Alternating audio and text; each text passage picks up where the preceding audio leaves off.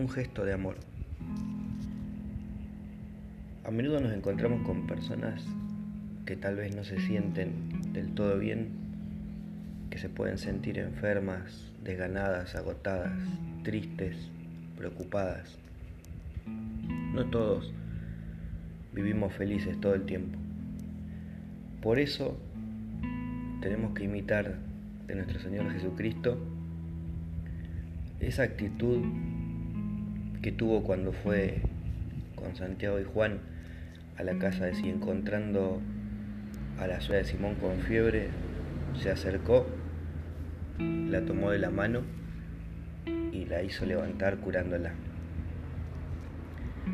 Estas personas que se encuentran a nuestro lado tal vez no necesitan mucho más que un gesto, mucho más que una caricia, mucho más que la escucha, mucho más que esa intención de sentirse que se encuentran con alguien.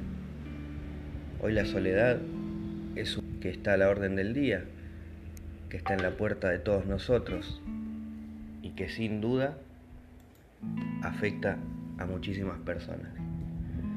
Sigamos el ejemplo de Jesús. Tomémonos el tiempo, démonos el lugar, generemos, creemos ese espacio para poder, con simples gestos, estar un poquito más cerca de aquel hermano que nos necesita, ya sea en nuestra familia, sea con nuestros amigos, sea en nuestro trabajo. Siempre es un buen momento, siempre es un buen lugar para tener un buen gesto.